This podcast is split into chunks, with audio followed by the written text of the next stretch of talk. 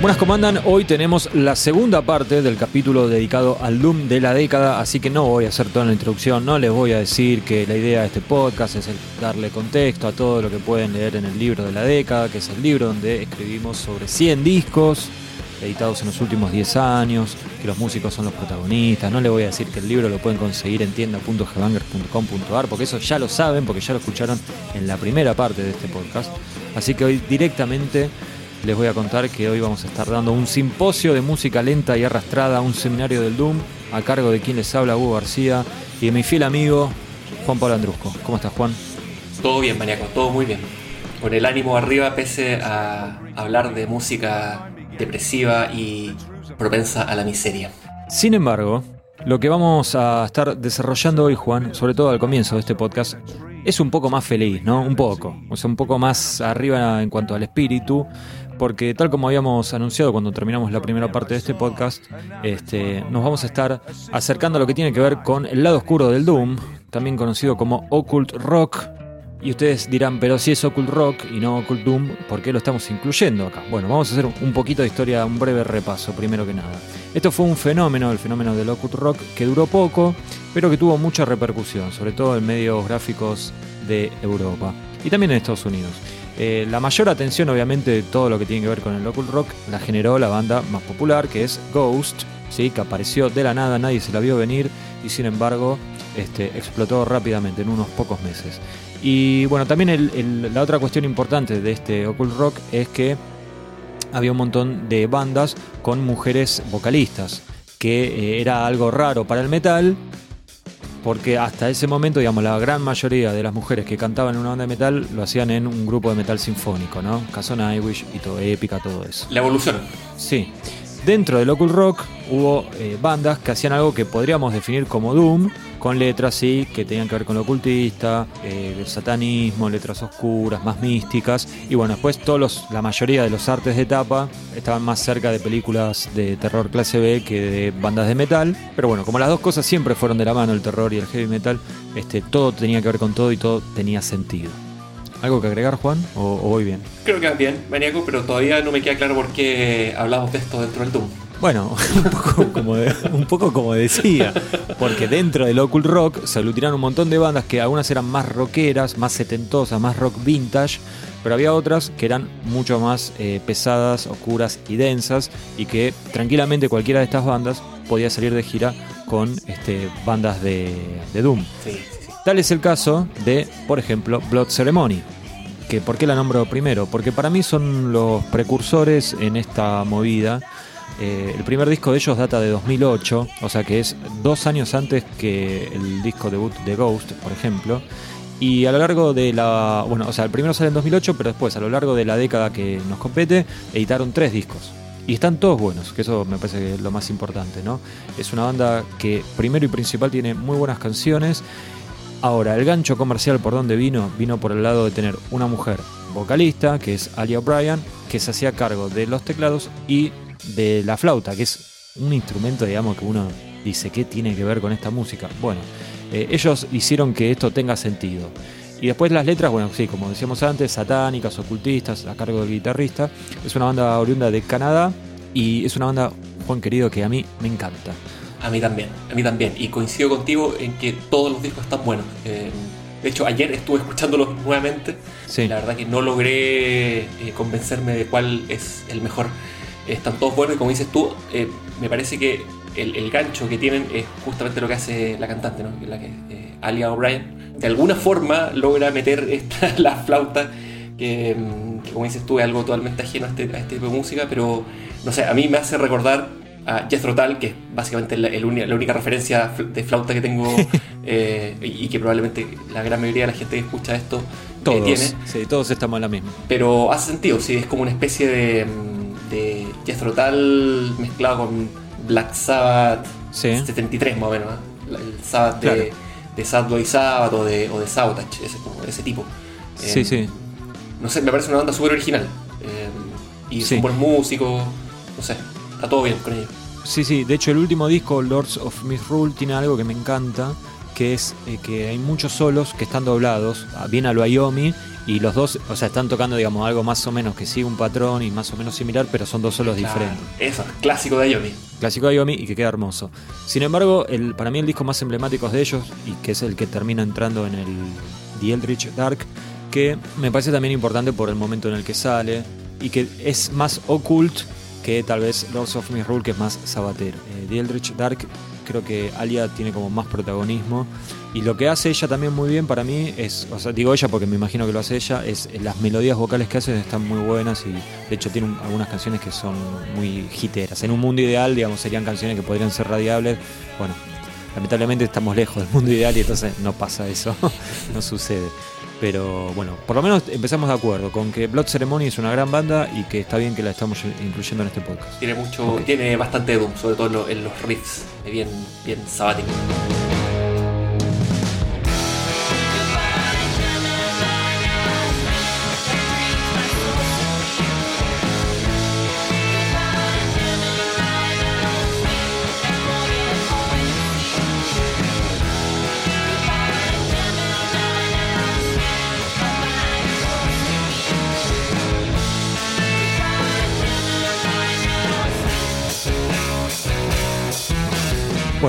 La otra banda que podemos mencionar también es The Devil's Blood.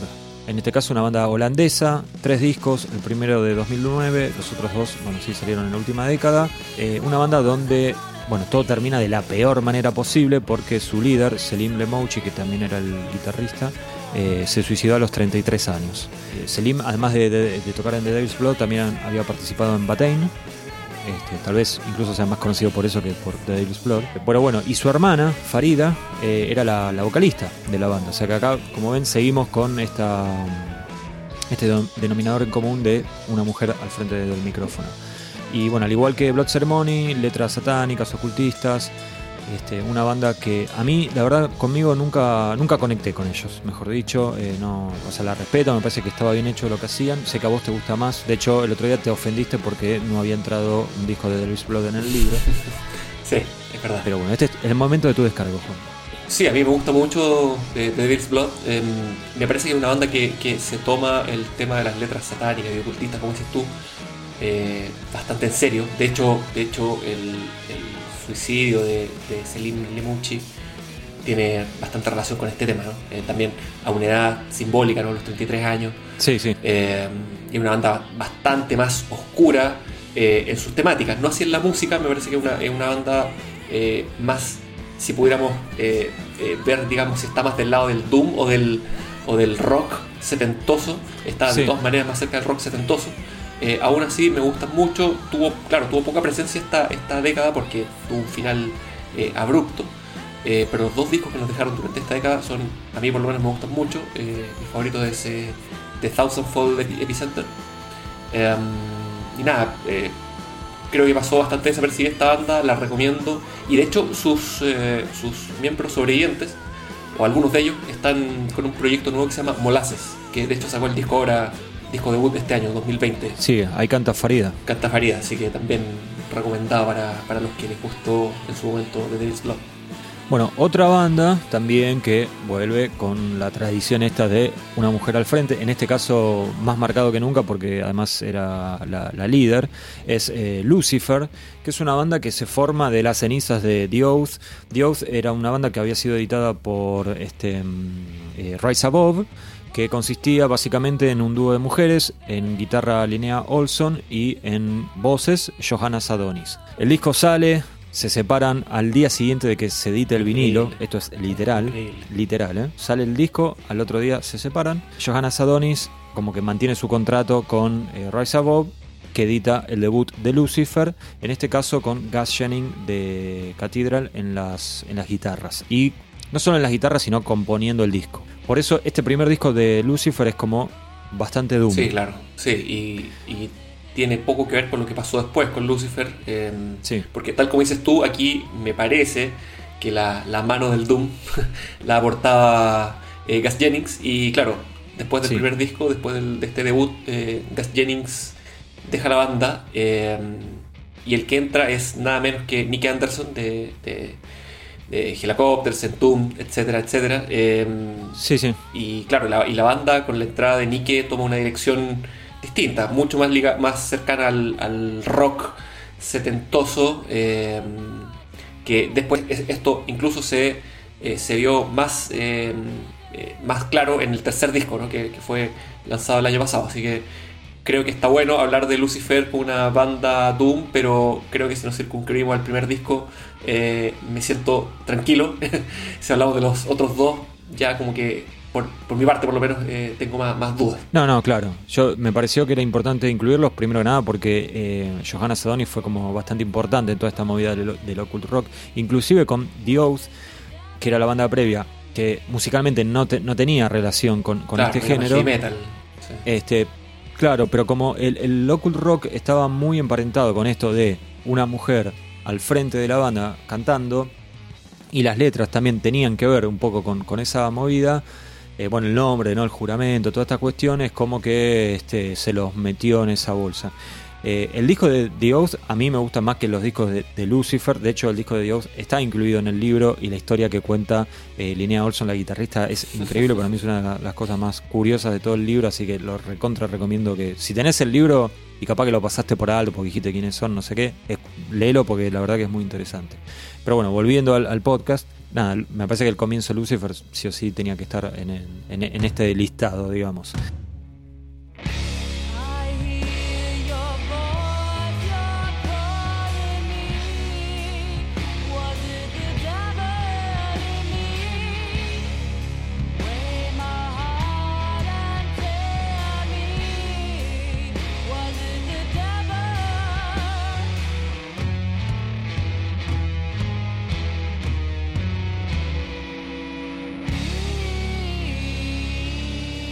Cuarto nombre en cuestión, Juan, y ya vamos cerrando, es Devil, una banda noruega, eh, muy influenciada por el, Doom más cancionero, tal vez por esos momentos más cancioneros de Saint Vitus.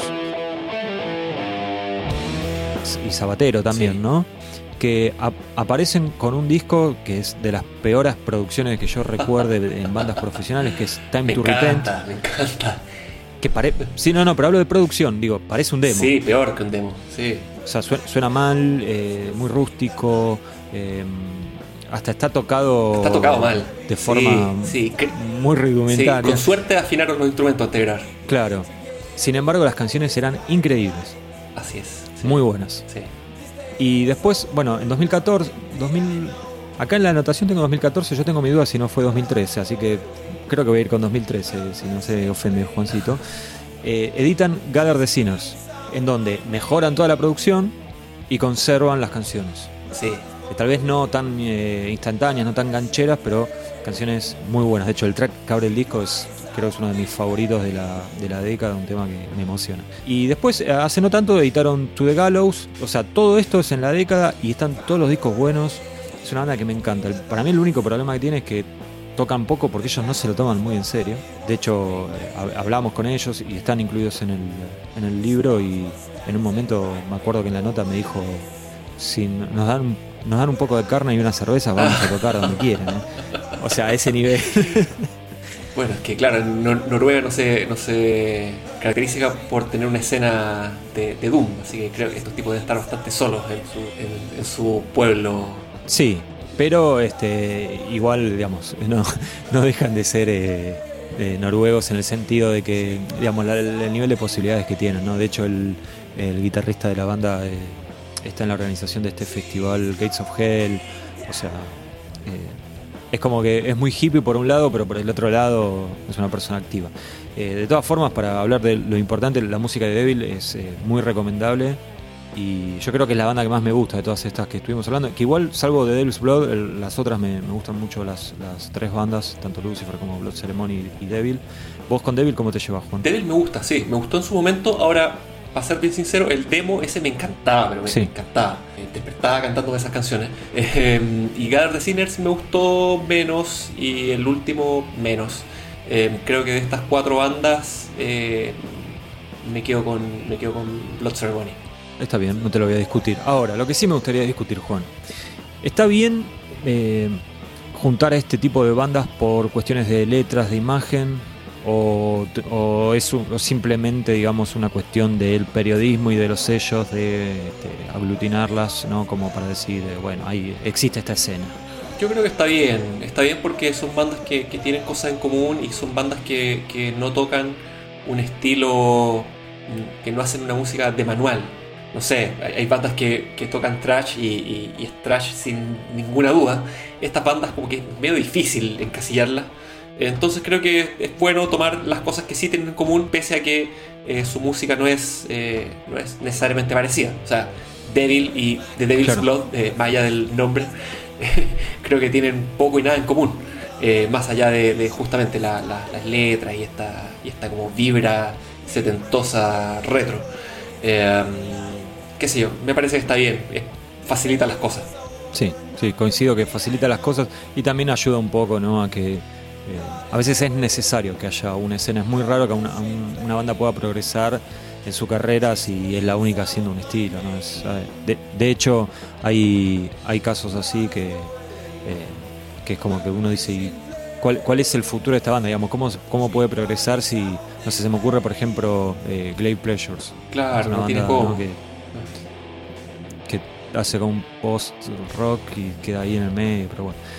Post-punk, perdón. Em, y podemos decir, porque digamos, son todas bandas que siguen activas, salvo, bueno, de Devil's Blood por, por motivos obvios, pero ya le pasaron los 5 minutos de gloria, tienen, tienen eh, o sea, hay, hay, no sé, Lucifer, digamos, le va bastante bien, uno piensa, ¿no? De acá a la distancia, este, pero inclusive hay otras bandas que no estamos mencionando, digo, el, género este, ¿vos pensás que puede seguir perdurando o quedó muy atado a una época y ya está? Sí, a mí me da la impresión que, esto este fue un movimiento puntual, que tuvo una alta popularidad, eh, pero salieron muchas bandas, o sea, aquí nombramos a cuatro, pero hay 444 em, y todas bastante parecidas, muchas bandas muy poco originales, como pasa con todo su género, me parece. Em, yo creo que acá eh, lo que pasa es que no lo, digo yo, lo dijo Charles Darwin, aquí eh, sobrevive el que, el, que, mejor se adapta a los nuevos tiempos y el que, el que mejor evoluciona.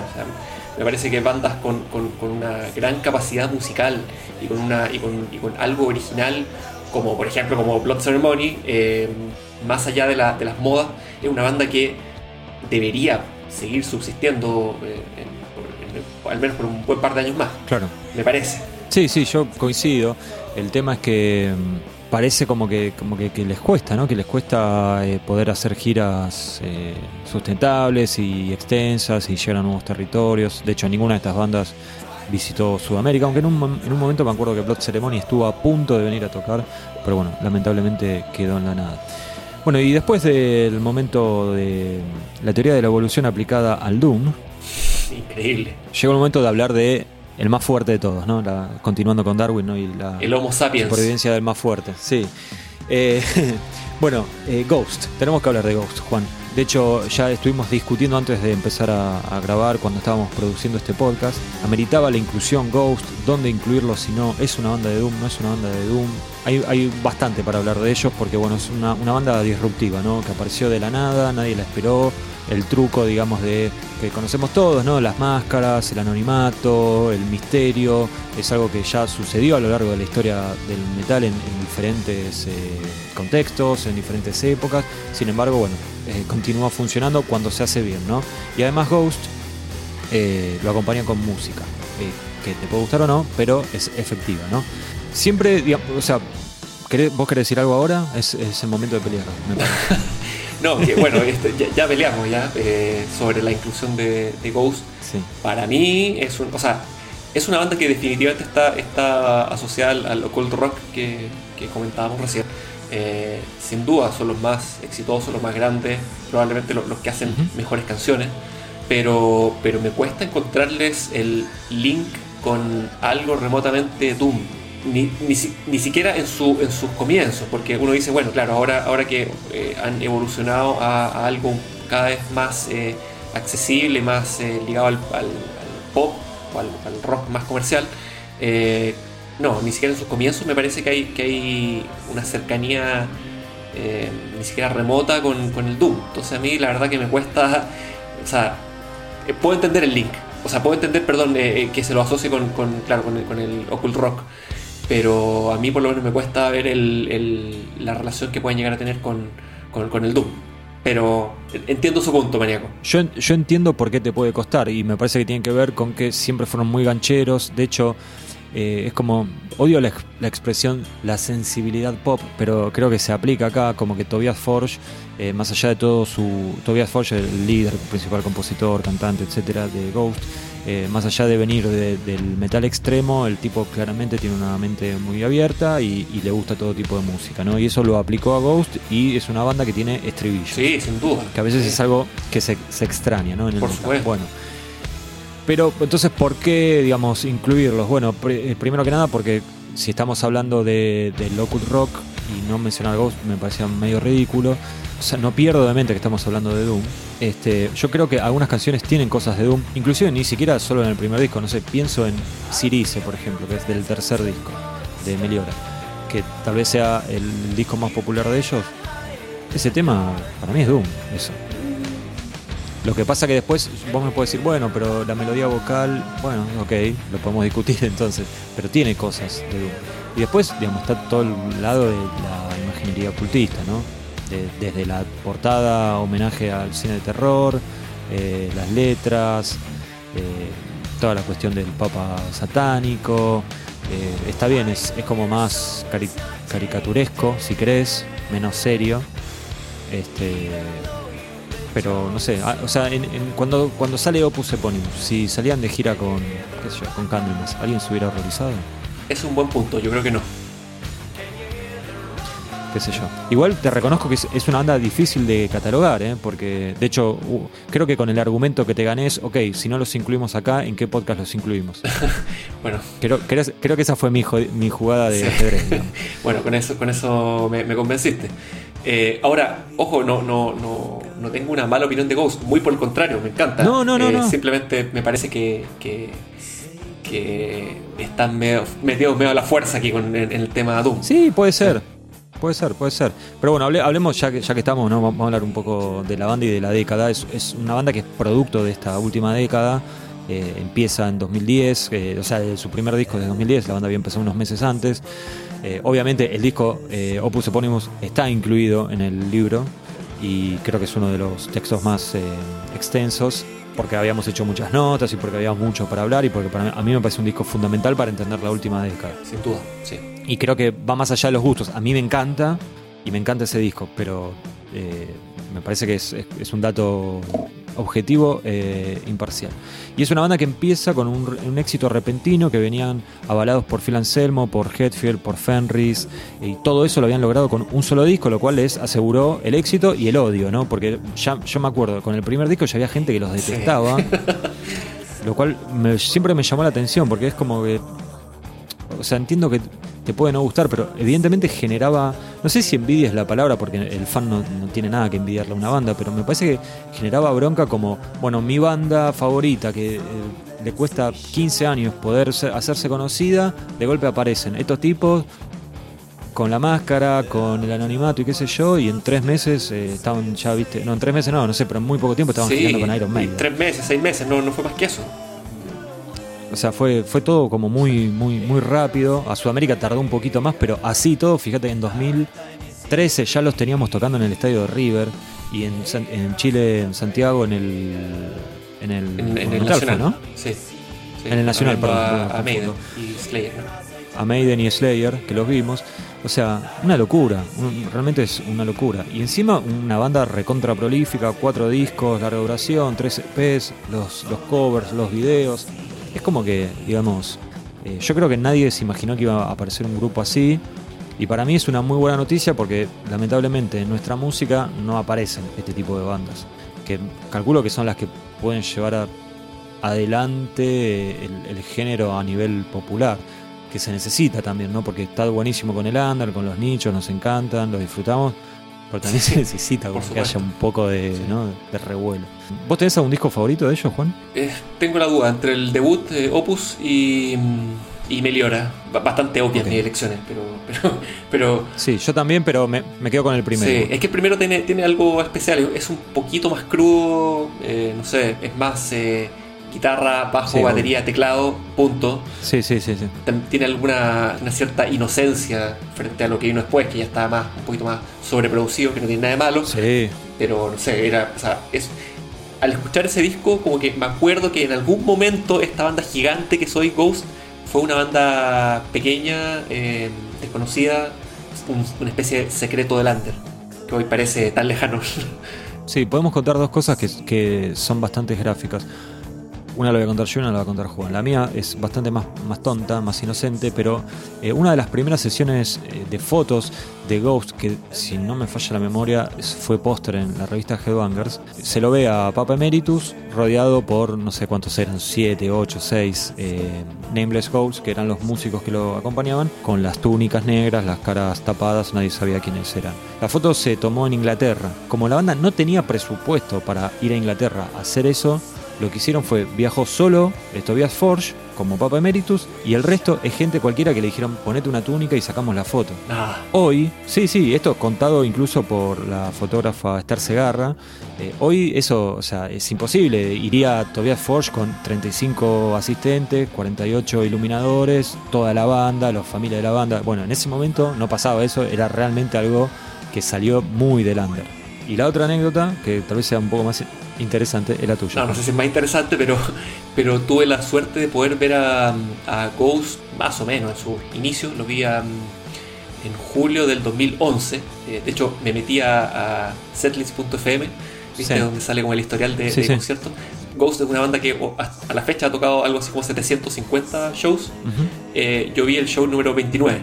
Muy bien. Y era, era bueno, obviamente tocaban solo canciones del, de Opus, sí. más el cover de los Beatles. Eh, Here Comes the Sun. Eh, Here Comes the Sun, claro.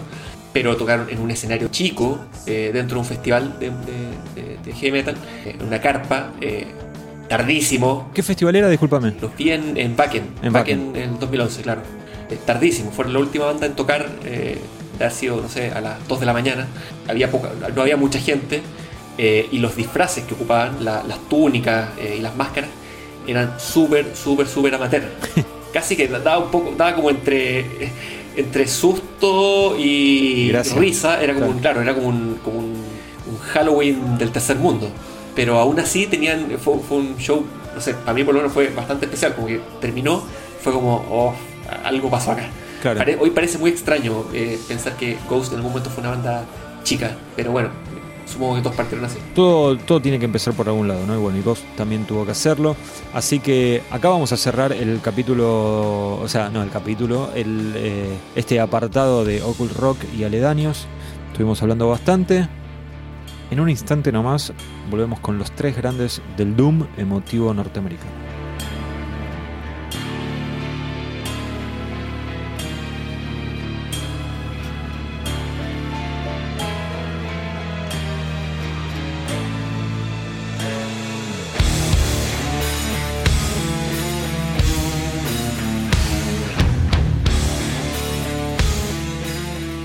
Tal como dijimos, es el momento de hablar de los grandes del Doom norteamericano. Y son tres bandas que tienen como eje esta cuestión emotiva, ¿sí? No tanto buscar la épica, ni una cuestión agresiva, ni replicar algo que hizo Black Sabbath en el 75, sino que eh, buscan eh, eh, punteos, notas, melodías que que remiten más a algo emotivo que a otra cuestión. Y creo que la banda líder en este movimiento es eh, Paul Bearer. Sin duda. Que es una banda oriunda de Little Rock, Arkansas.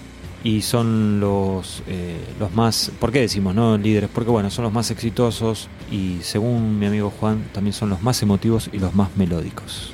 Dibuje, maestro. Y claro, porque, porque creo que, tal como dices tú, Paul Bearer eh, si bien hace Doom, y no hay ninguna duda que hacen Doom, eh, no se cuelgan de, las plateadas cruces de Black Sabbath, sino que eh, toman, toman otras influencias. A mí, a mí por lo menos me parece que, la banda que marca un poco el, camino, la, luz de, Paul Bearer, es sin duda eh, Warning, los británicos que, que tuvieron una corta vida, pero una enorme influencia en bandas que estaban por venir. Y claro, Paul Bearer, eh, de toda esta camada de, bandas emotivas, melódicas y pesadas, eh, es la que ha tenido mayor éxito. Em, de hecho, bueno, vamos a hablar de, otras dos bandas, ¿cierto? Que, eh, conforman esta, esta trilogía. Paul Bearer fueron. Sí, lo podemos decir. Sí, bueno, Chemis y Spirit Drift son las otras dos. Sí.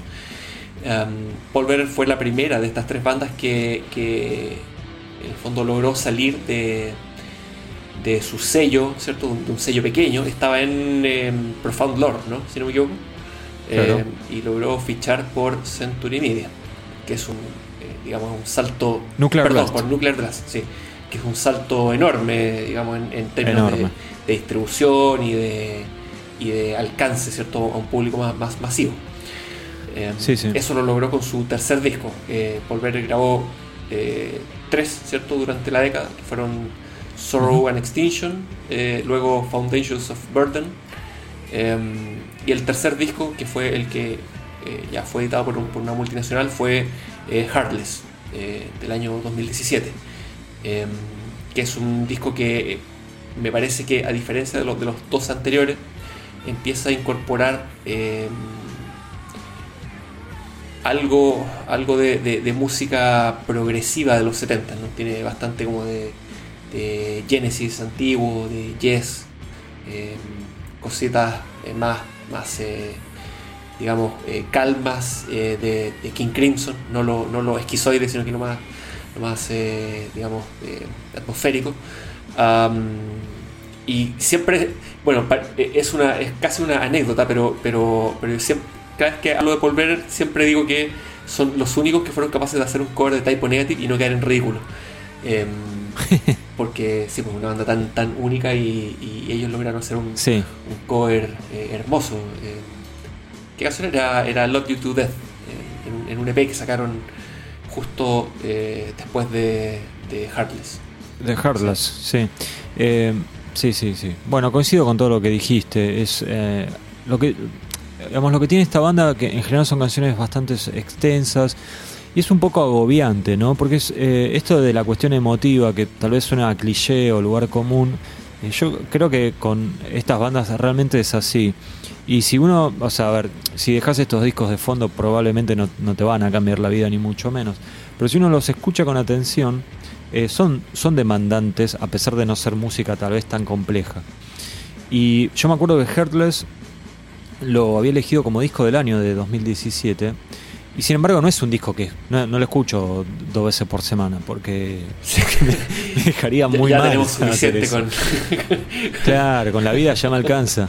Este, pero nada, que yo también, eh, inclusive uno cuando a veces también no está en el mejor ánimo, estas cosas toman, eh, esto, este tipo de música toma eh, mayor dimensión porque hasta puede ser hasta casi una catarsis. Pero la verdad que los tres discos de Paul son, son muy buenos. Nosotros en el libro terminamos incluyendo Heartless, pero también es. Eh, calculo que si alguien descubrió a la banda muy, muy de entrada, eh, tal vez prefiera eh, alguno de los dos primeros. Porque Heartless para mí es distinto, no sé si vos estás de acuerdo. Me parece que los otros dos son más parecidos entre sí y Heartless como que se aparta un poquito de, lo que venían haciendo. Sí, sin duda, sí. Eh, es el disco distinto dentro de la, de la discografía y o sea, a mí me, a mí me encanta. Es, lo, lo estuvimos conversando antes de, entrar a grabar. Heartless para mí por lo menos es mi disco favorito del, del, Doom de la década. Sin duda, sin ninguna duda. Y yo creo que en un podio lo, lo incluyo. Pero mi favorito todavía no llegó, Juan. Así, no llegó en este podcast, ¿no? En la, década sí, ya, ya pasó, obviamente. Bueno, otra banda que hay que mencionar es Kemis, en este caso de Denver, Colorado, un lugar donde mm, en los últimos años eh, surgieron unos cuantos grupos de diferentes estilos de metal. Pero es una banda que para mí tiene bastantes deudas con, con Paul Bearer, lo cual es medio raro porque no, no hay mucha distancia de tiempo entre ellos dos. Sí, sí. Em, se parecen bastante. Eh, se parecen bastante en que, bueno, obviamente ambas bandas tocan Doom. Eh, ambas son melódicas. Sí. Creo que eh, la diferencia que tiene Kemis con Paul Bearer es que tienen, un, tienen una fijación mucho más fuerte con, con el riff. No, no, no, van tanto a la emoción y al, y al ambiente, sino que van mucho más al riff y a los solos. De hecho, tienen una dupla de guitarristas tremendo. Eh, las canciones están llenas de, de, de guitarras gemelas, eh, de armonías, eh, tanto vocales, ¿cierto? Porque también cantan, cantan dos personas, de armonías, claro, vocales y, de guitarra. Así que creo que tienen un trabajo un poco más, un poco más metálico, por, decirlo de alguna manera, que, que Paul Better. Sí, sí. Sí, más riff, menos acorde, ¿no? Se podría decir. Bueno, y sacaron dos discos eh, realmente muy buenos, tanto Hunted como Desolation, que también eh, cualquiera de los dos que hubiéramos incluido creo que hubiera estado bien. Nosotros incluimos Hunted en 2015. Es verdad, tenés razón. sí, Absolution es el, primero. El primero, sí. Eh, bueno, yo no, yo no, sé si hubiera incluido Absolution, pero los otros dos creo que cualquiera de los dos podría haber andado bien. Y como decía, nosotros incluimos Hunter. Bueno, y para cerrar eh, lo de Kemi, Juan, ¿algo que agregar? Ah, que tienen canciones tremendas. Eh, yo realmente lo recomiendo y, a mí me pasó, eh, no sé si creo que a ti no te pasó, pero a mí sí me pasó que me fue muy difícil elegir qué disco de Kemis es el, es el, el destacado de, su década. finalmente fue Hunted porque creo que fue como el disco que, lo, que los hizo sobresalir un poco más, que los hizo Em, que les dio algo de popularidad. De hecho, si mal no recuerdo, eh, Hunted fue eligió el disco del año por Decibel, el año 2015. Em, sí. Y eso también, claro, les permitió salir de gira con bandas un poco más grandes. Así que me parece que está, está bien elegido. Pero en términos de canciones, a mí me gustan los tres. De hecho, creo que prefiero el último, eh, Desolation.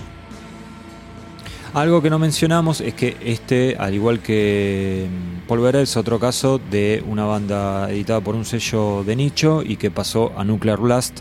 Las dos bandas, tanto Polver como Kemis, ya forman parte del gigante alemán. Bueno, y el tercero en discordia es eh, Spirit Adrift Em, una banda muy prolífica, eh, editando discos todo el tiempo, girando, e inclusive su líder, Nate Garrett, eh, durante toda la década formó, o gran parte de la década, formó parte de em, Gate Creeper, así que mucha actividad. Su bajista también. Pero hay...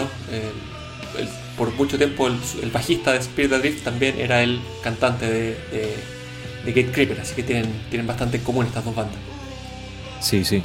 Eh, el lo que es medio raro en, Spirit Adrift es que empieza como un proyecto solista de Nate Garrett, eh, muy emparentado con el Doom, de hecho haciendo Doom, saca un par de discos, hasta que con el tercer disco, digamos, se empieza a apartar, que el tercer disco es Divided by Darkness, tiene algunas cosas Doom, pero tiene bastante de, de metal, de metal heavy metal, inclusive algunas cosas medio trayeras.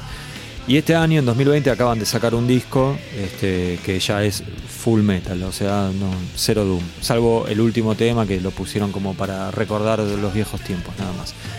Pero nada, hay que, hay que incluirlos porque también fue como otra banda que ayudó a este movimiento y porque eh, Curse of Conception es un discazo y es un discazo de Doom.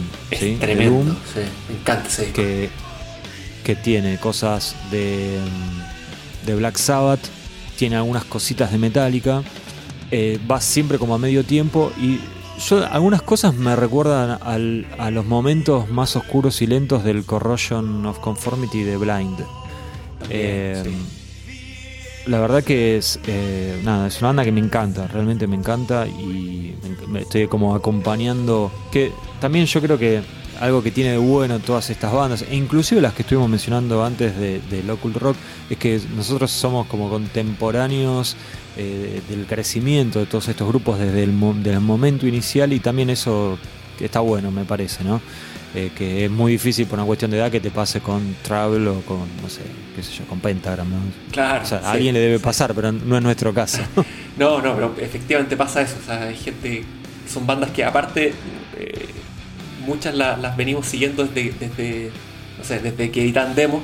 Entonces, claro. encima ver que ahora están le, está yendo bien, casi que me. Eh, no sé. Eh, Te sentís orgulloso, ¿no? Sí, claro, sí, por supuesto. bueno, y Spirit Adrift no firmó con Nuclear Blast, pero sí firmó con Century Media, así que, digamos, son eh, tres casos de, de, progreso. ¿Cuánto más va a progresar esto? Esa es la gran duda, ¿no? yo no sé si estas bandas en algún momento llegarán a, viste, consolidarse como nombres ya establecidos dentro de los festivales de metal, de la escena metálica general, o si van a ser siempre los grupos de Doom de Estados Unidos que hacen un Doom emotivo y no salir de ese nicho. Spirit Adrift ya se, se desligó de esto, digamos, ya con sus últimos dos discos como que se fue. Eh, así que por un lado podría ser como la que más terreno tiene para crecer. Por el otro lado uno pensaría que Paul Bearer, como es la más establecida, la más antigua, es la que la que tiene un futuro más promisorio. Tampoco soy Nostradamus, creo que no es tu caso, así que no sé si tenemos mucho más para,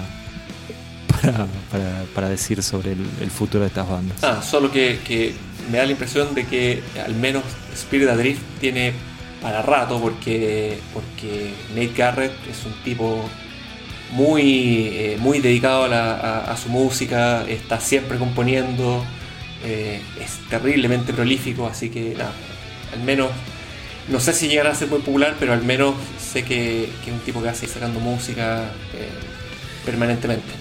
Me cae muy bien aparte. Sí, a mí también. Te quería hacer una pregunta, Juan. ¿Vos pensás que esto fue una casualidad, digamos, que aparezcan estos tres grupos haciendo este Doom que va para el lado emotivo y no para el lado épico? Y, metálico?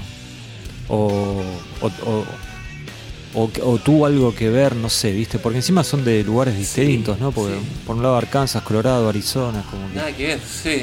Yo, de hecho, justamente este tema de eh, espacial me hace pensar que, eh, no tienen nada que ver unas con otras. O sea, no, es una escena, no es que, no es que tocaban todos los sábados eh, las tres bandas. Sí, sí, sí. Eh, no, no sé, me, cuesta entender el, origen de, esta generación de bandas que apareció más o menos al mismo tiempo, tienen bastante en común, pero, pero no sé, es un misterio, un misterio del Doom, para mí por lo menos. Sí, a mí una cosa que me hizo pensar es que por ver con Zorro One Extinction, digamos, tuvo como eh, cierta repercusión y que tal vez eso fue inspirando como a los demás. Porque, por ejemplo, eh, Spirit Adrift, el primer disco de 2016, ¿viste? Hay como una pequeña distancia. Pero la verdad que no, no sé si eh, sucedió esto que yo puedo llegar a imaginármelo, ¿viste? Es, eh, la verdad que es un fenómeno un, tanto extraño este. Y se diferencia mucho de algo que sucedió con otra vertiente del Doom, que nada, que son un millón de bandas que tomaron a Candlemas como fuente de inspiración, ¿no? algo que habíamos hablado en la primera parte de este podcast. Y hay dos bandas que nos parece a tanto Juan como a mí que, se distancian del resto por una cuestión de calidad. Y una es oriunda del viejo continente de Europa, la otra eh, salió de Estados Unidos. La europea es Atlantic Codex, banda alemana. Así es. Alemania en, los últimos años sacó un montón de grupos, pero digamos, no es, no es un país que uno mencionaría si piensa en, el, en el Doom Metal.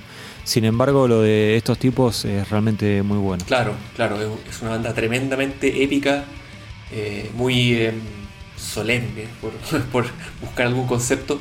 Hacen, como dices tú, un, epic Doom em, que, claro, tiene, tiene base en lo, que, en lo que hizo en su momento Candlemas es súper tradicional, o sea, aquí jamás va a, escuchar nada remotamente eh, moderno. pero tiene, hace muy buenas canciones. Eh, son, en general son, hace discos de canciones largas. están muy bien tocados, muy bien, producidos también. Eh, y sacaron, claro, sacaron, sacaron varios discos durante la década. Eh, pero para mi gusto el clásico de, Atlantic Codex es eh, The White Goddess, que es 2012, si no me equivoco. Em, aunque el último disco también estuvo muy bueno, de The Curse of Empire, que es un poquito más, más ganchero, canciones un poquito más, más directas. Sí. sí. Más metalero y menos doom. Más metalero y menos doom, exactamente. Bueno, The White Goddess, eh, como decía Juan, es bueno, nosotros consideramos como que es el clásico y es el, que terminamos incluyendo en eh, el libro de la década, como todos alemanes muy, muy eficientes a la hora de responder, muy agradecidos, contento con ser parte de este proyecto. Este, no sé si hay mucho más para agregar. es una banda que si te gusta Candlemas la recomendamos porque además lo que está bueno es que no es un clon. No, no, no. tiene, tiene, tiene, personalidad. Sí, es, bastante particular, me parece.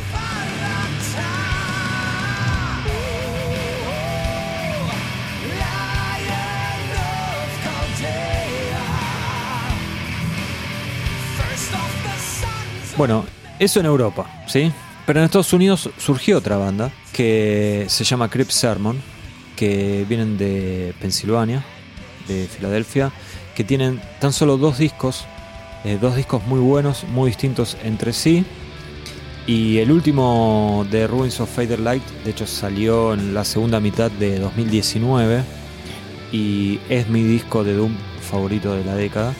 El anterior es Out of the Garden, que también nos gusta bastante. Juan, ¿vos, ¿vos tenés un favorito entre esos dos o no te decidiste? por largo tiempo seguí prefiriendo a Out of the Garden, al debut. Eh. Para largo tiempo, si salió hace menos de un año el otro, ¿cómo así? Lo escuché mucho, es que peleamos sobre este tema siempre. Em, pero me parece que es que el crecimiento que tuvo esta banda entre disco y disco es eh, es realmente increíble. O sea, para, los que lo hayan escuchado, el primer disco es, Doom, o sea, está muy bien hecho, tiene buenas canciones, pero un Doom bastante de manual. O sea, es eh, más Solitude de Turnus, no sé. Eh, nada, nada, nada, nuevo, pero muy bien hecho. Eh, y el segundo disco es, otra cosa, es otra banda para mí. Eh, tiene, está mucho mejor tocado, riff mucho más complejo, tiene cosas de, no sé, como de King Diamond, por ejemplo, que no tiene nada que ver con Doom, pero, pero, pero se puede reconocer esa, esa influencia. Sí, sí, de hecho, perdóname Juan, es eh, con, esto de los riffs, hay, hay mucho punteo de guitarra, eh, eh, más notas, ¿no? no, es, que es técnico, no, hacen Digent o no sé, no, están inspirados en Meyuga, pero... Qué bueno, me alegro. Sí, por, por suerte. Tocan, tocan más, tocan más, literalmente, tocan más. Y encima Inclusive hay, partes de, con doble bombo que uno dice, para, Doom con doble bombo. Bueno, sí, y, queda bien. Porque eso es lo más complicado, ¿no? Meter cosas nuevas y que no suene a un pastiche horripilante, que uno dice que están haciendo estos tipos. Porque esas cosas en general terminan resultando bizarras. Y acá no, acá suena todo muy armónico y muy eh, orgánico. Y no sé si estás de acuerdo, pero a mí me parece, espero que estés de acuerdo, porque si no me voy a enojar, Juan, que eh, no, hablando en serio, que el vocalista eh, marcó una diferencia abismal entre lo que hizo en el primer disco y en el segundo, porque mejoró muchísimo. Es verdad que pasó mucho tiempo entre los dos discos, eh, creo que seis años pasaron, pero mejoró un montón y sobre todo agregó nuevos matices. Es como que maneja tres tonos diferentes. Descubrió su voz. Y entonces sí, bueno, nosotros hicimos un reportaje con, con, el baterista, con Enrique, que encima como para sumar cosas con las que uno puede empatizar, es eh, vivió, o sea, él es nacido en Estados Unidos, pero vivió, digamos, desde que nació prácticamente hasta su adultez en Bolivia, lo cual hace que sea más rara todavía la banda, ¿no? Y, y, más valorable, digamos, porque es, un grupo que ahora, digamos, ya se ganó un nombre, eh, lamentablemente por la pandemia no sucedió, pero iban a, empezar a tocar en festivales eh, reconocidos, inclusive van a compartir cartel con, con Merciful Fate en la reunión, que me imagino que para ellos sería tocar el cielo con las manos, o el infierno con las manos, pero em, me fui un poco por las ramas y estoy perdiendo la idea. Lo que quería decir, nada, es que digamos, empezaron muy de abajo y, la, y la, digamos, la mejoría es increíble, es eh, tremenda.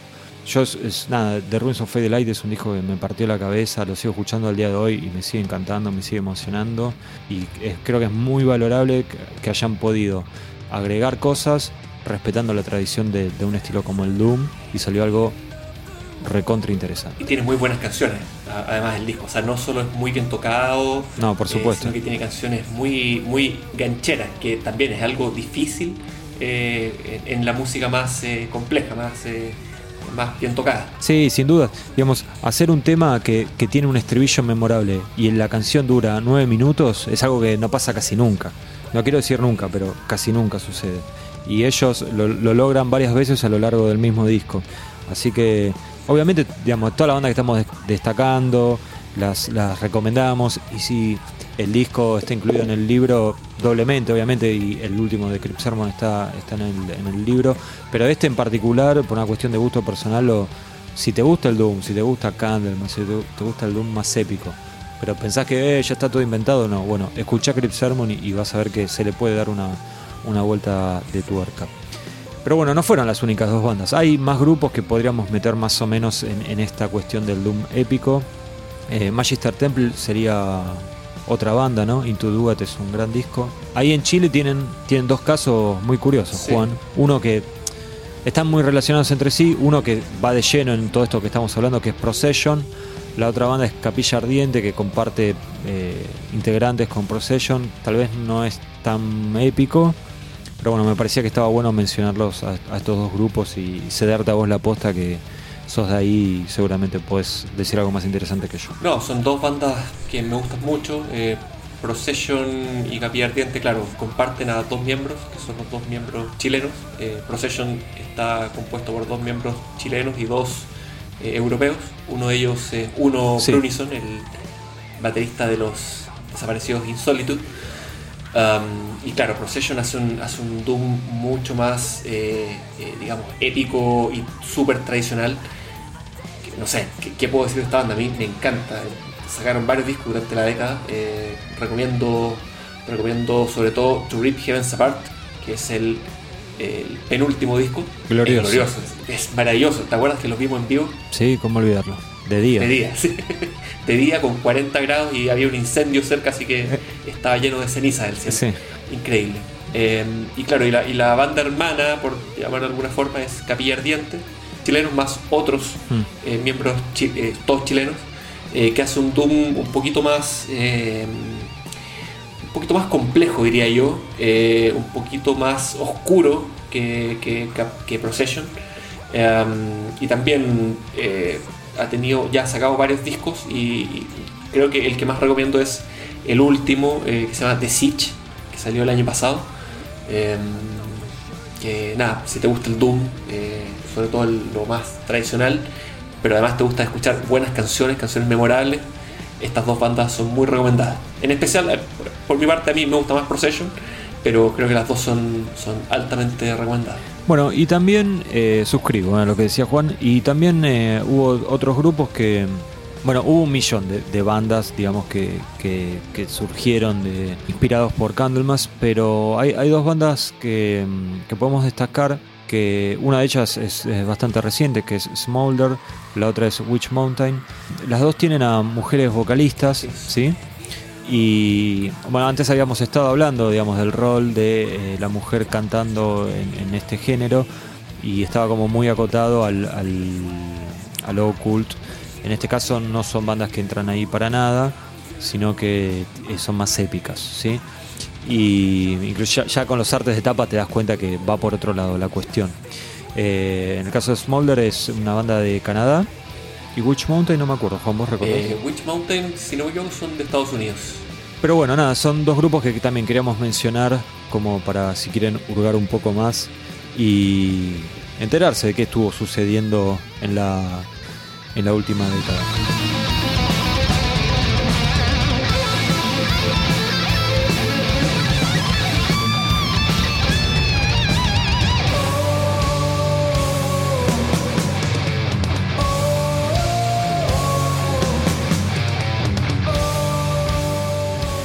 Bueno, Juan, y para ya ir cerrando, eh, algunos grupos más que no sabíamos muy bien dónde incluirlos, pero bueno, que los, queríamos mencionar.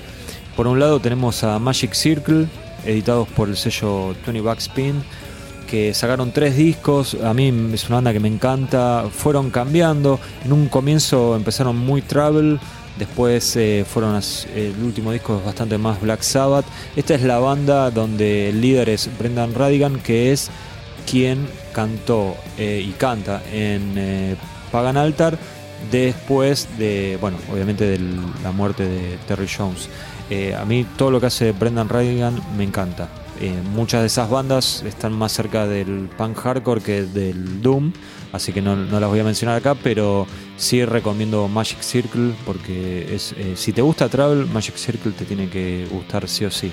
Otro grupo podría ser Evoken, una banda más de Funeral Doom, Funeral Doom ya nos pasamos al lado realmente oscuro del, del género, eh, es de esas bandas que, que, cuesta encontrarle comentarios negativos.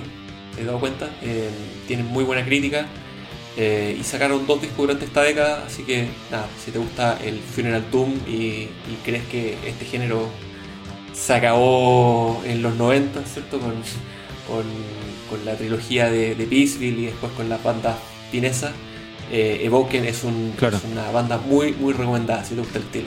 Bueno, y otra banda que también tuvo un millón de comentarios positivos es Bellwitch, que en 2017 editaron Mirror, Mirror Reaper, que era una, sola canción que duraba como 50 minutos. No solo que los quisimos incluir en el libro, sino que creo que fue, si no fue la primera banda que contactamos, fue la segunda. Y resultó imposible, Juan. Tanto ellos como el manager. El manager, de hecho, me dijo: Sí, olvídate, no hay problema, yo voy a hablar para que respondan. Después de 55 mails, eh, todo quedó en la nada. Ah, bueno, le sobra la, fama. Está bien. Sí, se ve que los, los convocaron de muchos eh, libros de resumiendo la década de todo el mundo es eh, una, tendencia que está en crecimiento y bueno, sé que no, tienen tiempo para todos. Así que, no, hablando en serio, me hubiera encantado poder incluirlos, eh, pero nada, fue no, se podía porque el libro, digamos, eh, dependía de los testimonios de la banda y la banda no quería hablar o por el motivo que fuera, así que no, se pudo hacer. Sin embargo, nada, me parecía que había que mencionarlos. Más allá de eso, obviamente, es un muy buen disco de un música, o sea, es Doom, es música lenta, pero es muy extremo. Sí, sí, creo que está más emparentado con el, con el Funeral Doom que con, con la gran mayoría de las bandas que ya comentamos. Sí, no es para cualquiera, digamos. Aparte es un dúo, que también ya lo hace más, más bizarro. Como si hacer solo una canción dividida en cuatro partes no fuera lo suficientemente bizarro, pero, pero bueno. Siempre se puede más. Eh, estimado Juan, es el momento de las conclusiones. ¿sí? Así ya cerramos y finalizamos el, el capítulo de Doom de la década. Primero que nada lo que tenemos que decir es que a nivel de nombre clásico, salvo por eh, Paradise Lost y en cierta forma Candlemas por todo lo que ya dijimos, eh, a nivel clásico fue una década muy pobre. Así es, ¿sí? de acuerdo. Pero si hablamos de bandas nuevas, bandas jóvenes, bandas que intentaron hacer algo diferente, ahí cambia la cosa y tenemos que decir que eh, fue una década muy interesante de las más interesantes tal vez. No sé si estás de acuerdo con eso. Sí, totalmente de acuerdo. Y creo que esto es una, una clara señal de, para que la gente se dé cuenta. Hay mucha gente que dice, bueno, no, el metal no ha salido nada bueno en los últimos 20 años. Viejo, en el Doom lo mejor está ahora. Eh, lo, mejor que le ha pasado al género en los últimos 20 años pasó ahora, pasó hace 5 o 6 años. Así que creo que fue para que la gente explore un poco y, salga del de la zona de confort de las bandas clásicas. Creo que están pasando cosas interesantes.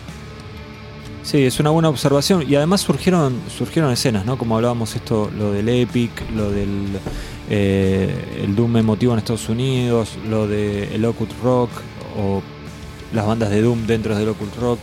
Eh, eh, la cuestión de Ghost y el Occult Rock seguro que ayudó un poco ¿no? a generar interés. inclusive tengan en cuenta que nosotros estamos hablando todo esto dejando de lado la parte del Doom bien sabatero, ¿no? Por ejemplo. Fue enorme. Claro, como High on Fire, como Sleep. Nosotros hoy las estamos, hoy en el podcast anterior las, dejamos eh, a conciencia de lado porque son bandas que vamos a incluir cuando hablemos de la escena de Stoner Doom y Slash. Y digamos, todo eso lo podríamos haber incluido en dentro del Doom. Así que creo que está clarísimo que fue una de las escenas más eh, promisorias, más prolíficas, eh, con más eh, vueltas de tuerca. y algo que creemos que también jugó a favor es el hecho de que la reivindicación que hubo del heavy metal tradicional también seguro que ayudó un poco al doom más tradicional, ¿no? Sin duda, sí, sin duda. Sí, fue un, fue una, un, acto que creo que hizo recuperar el, el honor del, del doom y claro, me, imagino que cuando, cuando se haga el, podcast del heavy tradicional, eh, por algún motivo u otro, eh, van a tener que mencionar de alguna forma al, a este resurgimiento del Doom, que están, creo que están bastante relacionados. Vamos a tener que mencionarlo, Juan, porque ese podcast no se hace si no estás, así que andás filando la espada. Eh. Y sí, sí. Y bueno, llegó el momento de decir adiós. Y la semana que viene nos van a volver a escuchar este, cubriendo alguna otra escena. Espero que sea algo que podamos cubrir en un solo capítulo, pero si no tendrá que ser en dos porque elegimos hacerlo extenso y, lo más minucioso posible sin, eh, sin tampoco irnos por las ramas, pero tratar de abarcar todo lo que sucedió en estos eh, últimos 10 años porque eh, realmente sucedieron cosas muy interesantes y una de las motivaciones detrás del libro de la década era poder demostrar que hubo un montón de cosas que merecen ser escuchadas y que merecen ser escuchadas con atención y con la mejor predisposición. Este, para no quedarnos con esa visión tanguera y nostálgica de que lo mejor ya pasó y que todo es una basura. Este, el mundo es una basura, pero siguen pasando cosas muy interesantes. Así que gracias Juan por tu tiempo y gracias a ustedes que nos escuchan. Hasta dentro de una semana. Chau.